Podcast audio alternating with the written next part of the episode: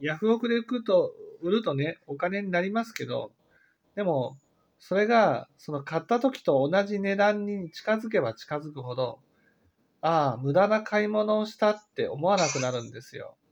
だから、無駄な買い物をしたって思わないので、また買うんです。同じようなもの。なるほどね、そうか。そう。いや、確かに私のあの持ち物が